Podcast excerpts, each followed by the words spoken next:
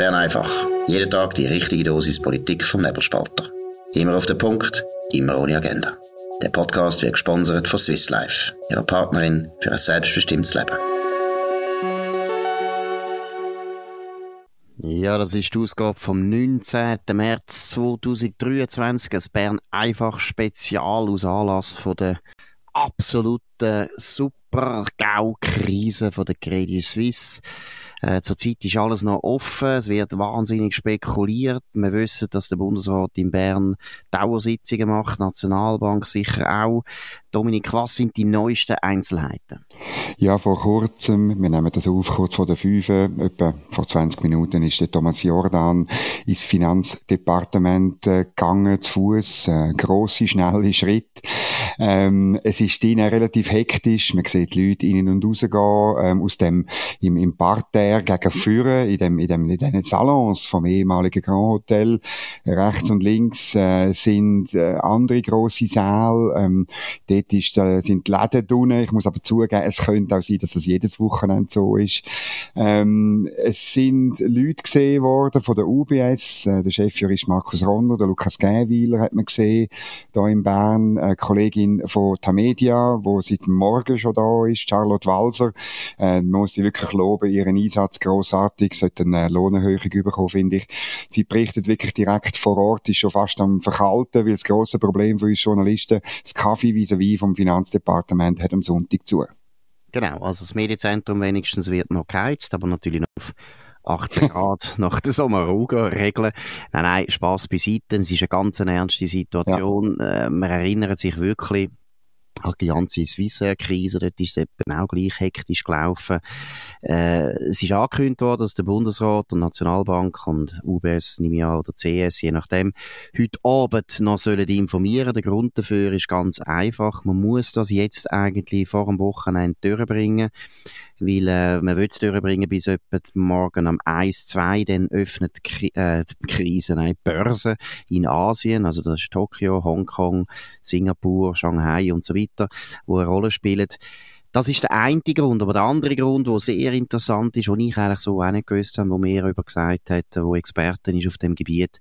Oder wir haben ja eigentlich gemeint, wir haben jetzt ein Too Big to Fail Gesetz, wo das alles regelt, wo eigentlich dann klar wird, wenn so eine Bank in so eine Krise kommt, dass man so eine Bank schön säuferlich könnte auseinanderlegen und auseinanderziehen und so. Zum Beispiel das Schweizgeschäft, das von der Credit Suisse ja offensichtlich profitabel ist, könnte man dann wie so eine, neue Bank gründen und die auslösen aus der Credit Suisse und so weiter. Aber das ist vollkommen unrealistisch, weil die Credit Suisse ist eine international tätige Bank, die ist grenzüberschreitend und das würde dazu führen, dass eben die Regulatoren zum Beispiel in London oder in New York, die würden das natürlich auch merken und würden sagen, ja, die Schlaumeier in der Schweiz, die tun einfach die sicheren Sachen oder die Sachen, die noch gut sind, tun sie raus, auslösen aus der Credit Suisse und uns tun sie eigentlich den Güssel überladen in London oder in New York stark. Und aus dem Grund würden die Regulatoren, wenn wir heute Abend keine Lösung finden in der Schweiz, dann werden die Regulatoren morgen auffahren vor dem Büro von den Filialen oder von den Banken, die der Credit Suisse gehören in Amerika oder in England und werden die sofort zumachen, werden sofort anfangen, alles Zeug einfrieren, werden sofort so sich verhalten, als wäre es ein Konkursverfahren, weil man im Prinzip einfach alle äh, Assets, die die Banken dann noch haben, sofort sichern und sicher eben nicht zulassen will, dass die Schweizer da einfach Perlen rausnehmen. Das ist mal ein Grund, warum da so ein wahnsinniger Zeitdruck ja. ist. Was ist jetzt, würdest du sagen, das wahrscheinlichste Szenario? Was wird spekuliert?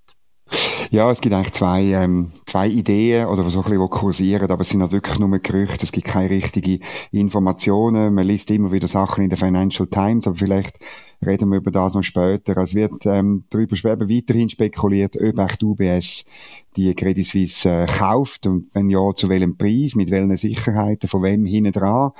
Das ist ein bisschen ein Szenario. Dann ähm, redet man plötzlich von einer Verstaatlichung. Ähm, dann ist auch ein bisschen die Frage, von was denn? Vom Ganzen, von der ganzen Credit Suisse. Und, und was passiert mit, mit äh, den Aktionären? Wie viel geben die?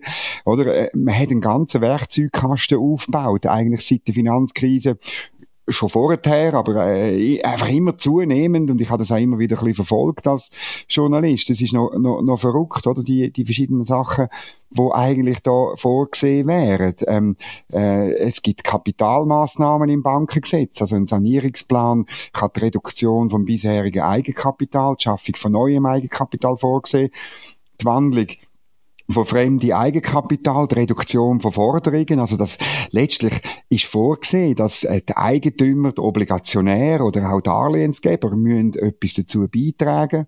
Ähm, es gibt nur kleine, dann so ein bisschen Ausnahmen. Äh, das ist ja so ein bisschen ein Teil. Oder eben, du hast es erwähnt, die ganzen Aufsplittungssachen, die ganzen Sachen, die man in der sogenannten Too Big to Fail Regulierung parat gelegt hat, äh, wo eigentlich sollen dazu dienen können, die, die, die Bank so eine Krise irgendwie zu überleben.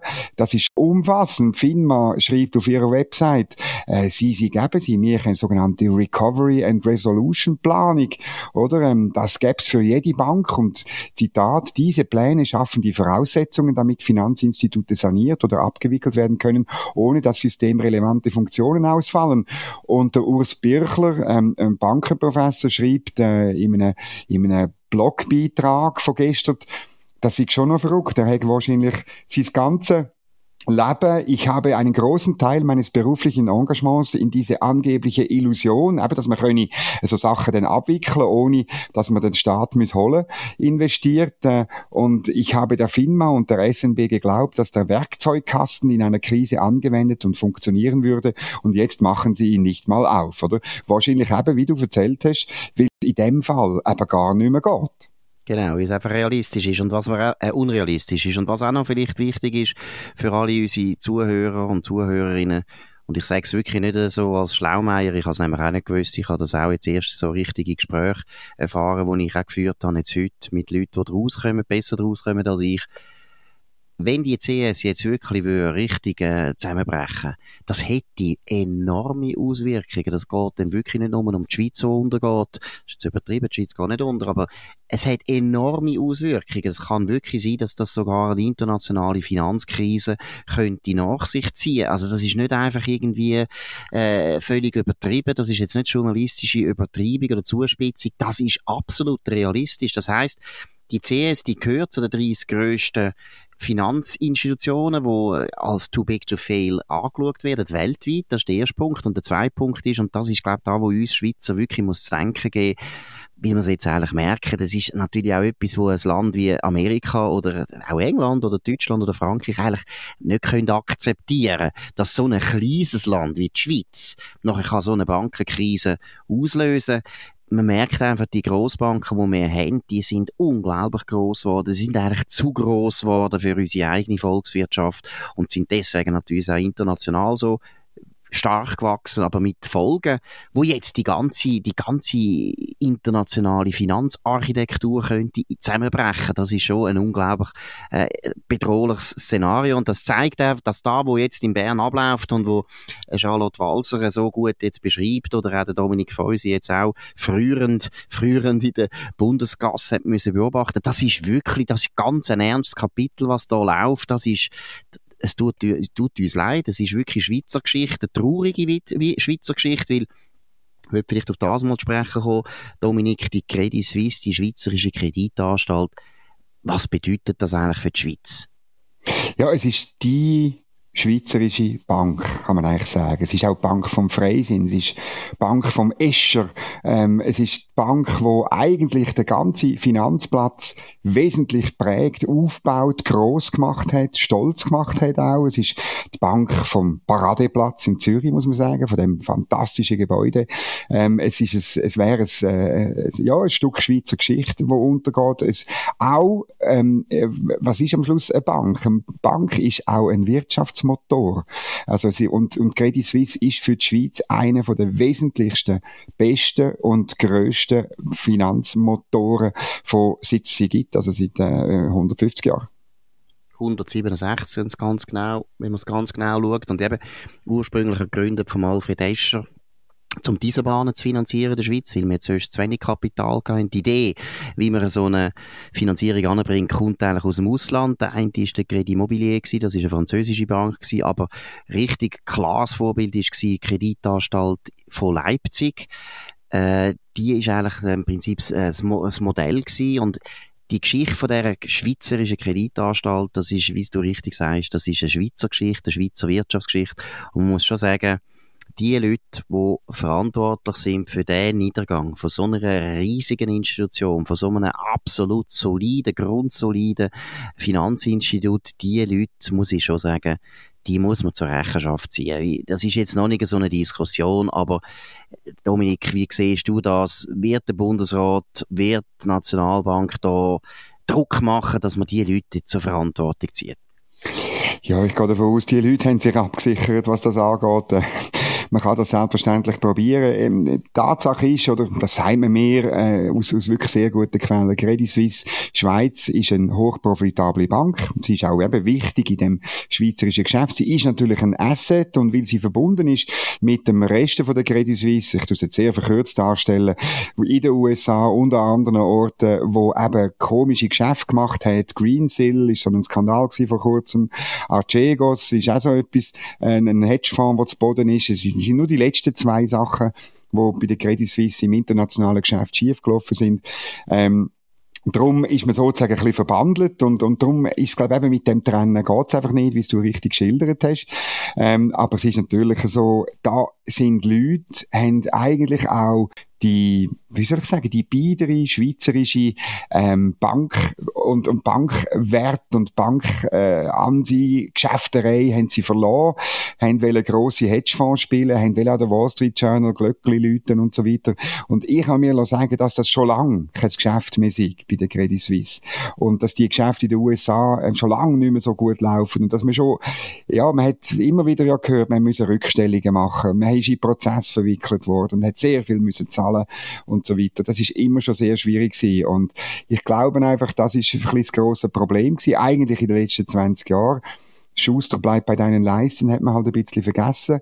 Das führt jetzt zu dieser Krise. Es gibt auch heute einen sehr, meiner also sehr guten Kommentar von Arthur Rutischuser, Chefredakteur Sonntagszeitung, wo ein bisschen aufzeigt, oder wie man hat, hat das auch ein bisschen können sehen können, wie das ein Problem war, wo, wo schon viel größer ist. Und dann gibt's noch einen zweiten Kommentar, wo ich darauf hinweise, ist von der Alexandra Jansen. Ich finde es eine von die, eine von der besten Ökonomin von dem Land oder sie hat auch schon länger in einem Artikel hingewiesen, dass natürlich der tiefere Grund ist natürlich ähm, das Aufgeben vom Goldstandard, die Inflation mit dem Papiergeld, wo wir haben, mit den staatlichen Banken, wo dazu geführt haben, dass man so unglaublich viel Geld reingepumpt hat seit der Finanzkrise in Finanzmärkte. Und jetzt ist wirklich das Problem, Geschäftsbanken müssen jetzt ähm, haben, haben langfristiges Geld draussen zu tiefen Zinsen und ähm, wo jetzt, und sie müssen das finanzieren mit kurzfristigem und plötzlich höher verzinsterem Geld. Und dann musst du irgendwo durch drauf zahlen. Und man, man hat können lesen, dass Credit Suisse schon seit längerem immer mehr hat müssen zahlen fürs kurzfristige Geld. Und dann hast du einfach früher oder später ein Problem. Der Arthur Ruth ist also sagt, ähm, der Thomas Jordan, FINMA und, äh, und auch Karin Keller-Sutter haben zu spät reagiert. Gut, dass mir jetzt, da muss ich sagen, da bin ich jetzt nicht so begeistert von dem Kommentar. Da finde ich jetzt wirklich ein bisschen I told you so. Insofern, dass äh, meiner Meinung nach, ja, Karin Keller-Sutter und Thomas Jordan kann man jetzt schon kritisieren, aber Entschuldigung, das ist jetzt wirklich, das sind Müs in dem ganzen Umzug und die Elefanten im Raum, die muss man benennen und die Elefanten im Raum, das sind wirklich alles glänzende, klingende Namen vom Schweizerischen Finanzplatz, auch vom Zürcher Freisinn, alle voran, da sind wir uns sicher einig, und da muss man einfach sagen, das ist der Totengräber von dieser Credit Suisse, das ist ein reiner Gut. Es ist aber auch der Walter Kielholz, es ist der Urs Rohner, es ist der Brady Dugan, äh, wo einfach, also man muss es jetzt einfach mal so klar sagen, sie haben zehn Jahre lang, haben wir jetzt, äh, vor allem die letzten zehn Jahre, aber schon länger, eben, reiner Gut ist ja schon fast 30 Jahre her, hat man die Bank auf einen, auf einen Weg gebracht, wo glaube ich, wirklich in den Abgrund hat müssen führen. Und wir haben es schon ein paar Mal besprochen, du hast es auch schon angetönt, das ist wirklich die Amerikanisierung, wo man angestrebt hat, Ende 80er Jahre hat das angefangen, dass sowohl Kreditanstalt, wie der Bankverein, wie auch die Schweizerische Bankgesellschaft, so haben die drei Grossbanken damals geheissen, haben gemeint, ja, wir sind so wahnsinnige Siebensiechen, was man war, ist, weil man einfach ein Bankgeheimnis hat und aus dem Grund hat man unglaublich viel Geld gehabt und äh, natürlich auch auf eine Art sicheres Geld, weil die Kunden sind ja immer wieder gekommen, weil die haben gar nicht anders können und mit dem Geld hat man angefangen, Pfunde in New York vor allem, aber auch in London und ich glaube, die ganze, die ganze Amerika-Strategie und die passt ja ein bisschen in die 90er Jahre in den Grössenwahn rein, zum Beispiel bei der Swissair ist ja genau das Gleiche gewesen, die Hunter-Strategie ist eigentlich fast identische die ist gescheitert. In den letzten 30 Jahren hat man gemeint, eben, wir werden Nummer eins in Wall Street, in der Wall Street und so weiter. Und es tut mir leid, das hat mit dem Rainer gut angefangen. Und ich habe Swisser erwähnt. Das ist eigentlich jetzt genau das gleiche Beziehungsnetz. Das ist das CS-Beziehungsnetz, wo Swissair schon zu Boden gebracht hat und eigentlich jetzt auch die Credit Suisse am Schluss versenkt. Und ich muss jetzt etwas ganz gefährlich sagen. Ich habe in den letzten paar Tagen ja immer gesagt, die Credit Suisse, erstens glaube ich daran, dass sie überlebt, haben mich sehr getoschen, offensichtlich. Falsch. Und zweitens sind wir ja beide, und das ist immer so, wir haben das bedauert, also das muss man bedauern, das ist eben, du hast es erwähnt, das ist ein, eine Perle von unserer Wirtschaftsgeschichte. Aber man muss irgendwo sagen, wenn man die letzten 30 Jahre anschaut, irgendwo hat es jetzt die Credit Suisse einmal verdient, dass sie untergeht, weil so viel Missmanagement muss irgendeinisch zu einer Strafe führen und der Markt ist da halt unerbittlich und irgendein heisst, Credit Suisse ist fertig. Man hat die Bank ruiniert und von dem her muss man sich schon überlegen, kann man da Leute noch zur Rechenschaft ziehen.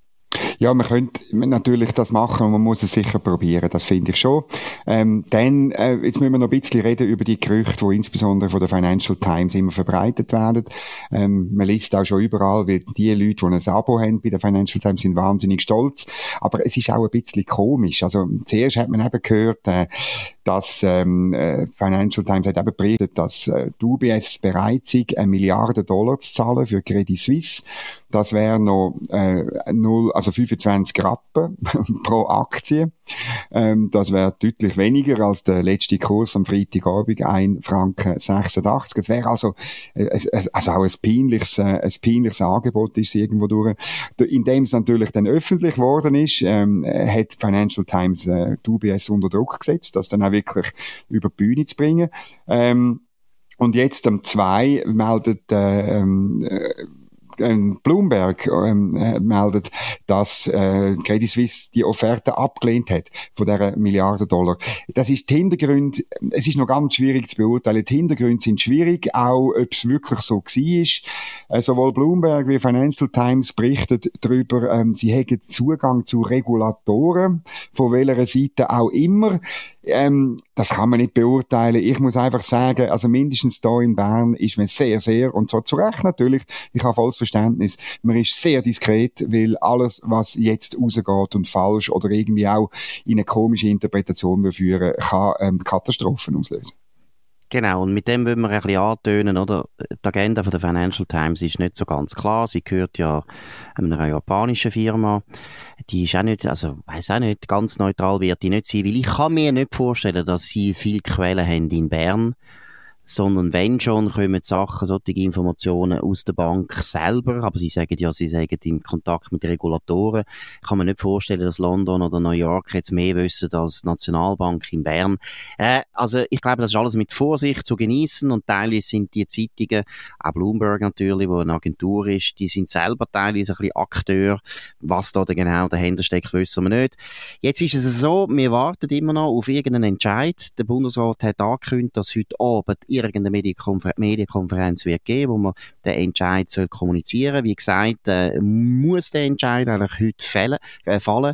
Der muss bis heute Nacht um zwei, spätestens muss der über Bücher oder also das heißt immer auch, man muss sich mal vorstellen, das muss, muss unterschrieben werden. Das ist also ein unglaublicher Deal, wenn es jetzt zu dieser Fusion käme oder zu einer Verstaatlichung. Das sind unglaubliche Vorgänge aber sie müssen jetzt extrem schnell gehen. Jetzt machen wir es so beim Bern einfach, weil wir jetzt zur Zeit auch nicht mehr wissen und einfach noch, nur noch weiter könnten spekulieren, was ja auch nicht viel bringt. Wir warten jetzt ab. Und je nachdem, wenn wir zu einer normalen Zeit das noch erfahren, also um Nacht am Eis ist für uns auch noch normal, aber sonst können wir dann langsam auch ins Bett gehen. Nein, wir sind noch da und wir werden ein neues Bern einfach spezial machen, sobald wir mehr wissen, sobald etwas Konkretes auf dem Tisch liegt. In dem Sinne, bis dann, äh, bleibt uns gewogen. Ihr könnt uns abonnieren auf nebelspalter.ch selbstverständlich oder auf allen anderen Podcasts, wo Quellen, die ihr jetzt äh, selber uns gefunden habt. Würde uns freuen. Und wie gesagt, wir hören uns vielleicht in einer Stunde wieder, vielleicht in zwei Stunden, vielleicht in drei, vier, fünf Stunden. Kann alles möglich sein. Wir halten euch auf dem Laufenden auf der Homepage, müssen halt ab und zu checken, ist wieder etwas Neues passiert. In dem Sinn, bis bald und hoffen wir, dass das zu einem guten Ende führt, weil, ja, also man muss schon sagen, man, man muss da pathetisch werden, was da jetzt heute kaputt geht ist Geschichte von 167 Jahren meistens eigentlich erfolgreicher wirtschaftlicher Tätigkeit. Und ich sage es noch einmal, die letzten 30 Jahre hat man eine, eine unglaubliche Bank, einen unglaublichen Stolz von dem Land, wo ganz viele Leute in dem Land mitgeschafft haben, dass das so eine gute Bank geworden ist, hat man ruiniert. Und die Leute sollten sich ein bisschen nachdenken, ob sie vielleicht die eine oder die andere Million könnten noch zurückzahlen. In dem Sinn, bis bald und wir sind wieder für euch da. Das war Bern einfach, immer auf den Punkt, immer ohne Agenda. Gesponsert von Swiss Life, ihrer Partnerin für ein selbstbestimmtes Leben.